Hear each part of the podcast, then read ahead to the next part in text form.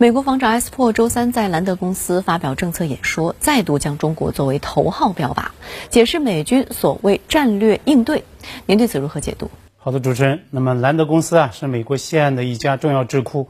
那么尤其在防务安全领域，用埃斯珀他在演说开场白所说呢，就是连接美国军事规划和军事研发。那么兰德公司发挥着重要作用。此前呢，兰德公司就曾经发布过沙盘推演中美军事对抗的长篇报告，所以啊，埃斯珀在此呢发表涉华政策演说也是情理之中的一个选择。那么就十点来看，这是美国防长在不到一个月内两度阐释美军所谓恶华战略。那么就在上月的二十六号。埃斯珀在夏威夷亚太安全研究中心发表政策演说，也是呢对华火力全开，叫嚣美军印太战略的核心就是要对付中国。而在夏威夷演说前两天呢，他还在美国保守派的大报《华尔街日报》上发表署名文章，五角大楼已做好军事应对准备。那么艾斯珀在文中扬言说，美国与盟友已为捍卫每条战线做好战备，这呢也被美报做进了副标题。至于艾斯珀，他为什么近来突然对华升高这个调门？在我看来啊，这又牵涉到两大类因。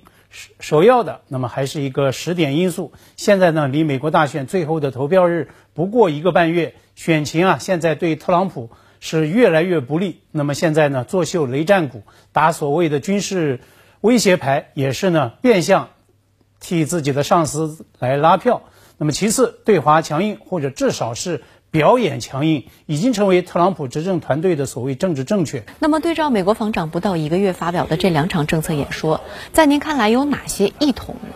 其实啊，这两场演说的框架大体相同，说法接近，那么都是把目标瞄准中国。但是呢，可能是因为兰德智库以及目标听众的专业性的这个关系，艾斯珀的最新演说呢谈得更深入、更具体。当然了，他的表述也更加露骨。之前呢，埃斯珀谈到美军恶华的所谓三大战略应对，包括全面提升美军战力战备，扩大美军在区内军事同盟和伙伴网络，以军售以及联合军演等来提升盟国和伙伴国的军事应对能力等等。但是啊，在最新的演说中，这第三大应对被国防部内部改革取代了，而内部改革的目标，用埃斯珀的说法，所谓向最优先的战略来配置。最大化的资源。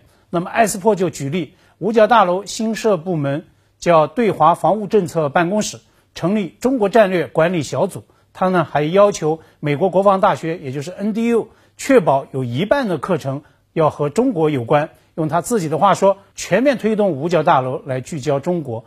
这话说的够露骨吧？已经没有丝毫掩饰了。美国防长就声称说，美国2018年发布的国防战略报告。就是呢，要将美军从此前主要进行的聚焦反恐的低强度的军事冲突，全面转向瞄准大国竞争的高强度军事对抗。那么，在全面提升美军战力战备上，埃斯珀再次提到了所谓 “game-changing technology”，也就是所谓的颠覆性的军技。但是呢，和上次的夏威夷演说相比，它的颠覆性军技的内涵有所扩大。除再次提到人工智能五倍、高超音速五倍。五 G 网络之外呢，他也谈到了定向能武器以及在三位一体战略核力量领域的所谓的重大进展。注意啊，美军所谓新型核武近来可是一个热门话题。美国头号政治调查记者伍德沃德他的新书呢就爆料，特朗普曾经亲口向他吹嘘美军已经拥有全新的神秘核武。那么这样一个爆料呢，也被广泛关注。美方长也宣布了，海军未来要大造军舰至三百五十五艘。埃斯珀大谈要打造未来海军，以确保对中国海军的军力优势。您对此又是如何看？埃斯珀在他的最新演说中强调，印太是美军最优先的战区，是大国竞争的最中心。他主要提到了两个新概念：一呢是所谓的 Joint War Fighting，也就是所谓的联合作战。埃斯珀声称，五角大楼正在研究一个名为联合作战的新概念。它的核心思想就是要确保跨军种协同作战的效果远胜单兵种。那么埃斯珀就表示，这一新概念呢，最终将会成为美军的新战法。第二，就是他大谈特谈的所谓 Future Fleet，也就是未来舰队计划。当然了，外界关注的一个普遍落点是在造舰数量上。埃斯珀就声言，要将美军舰只保有量由现在的两百九十三艘增加到二零四五年的三百五十五艘以上。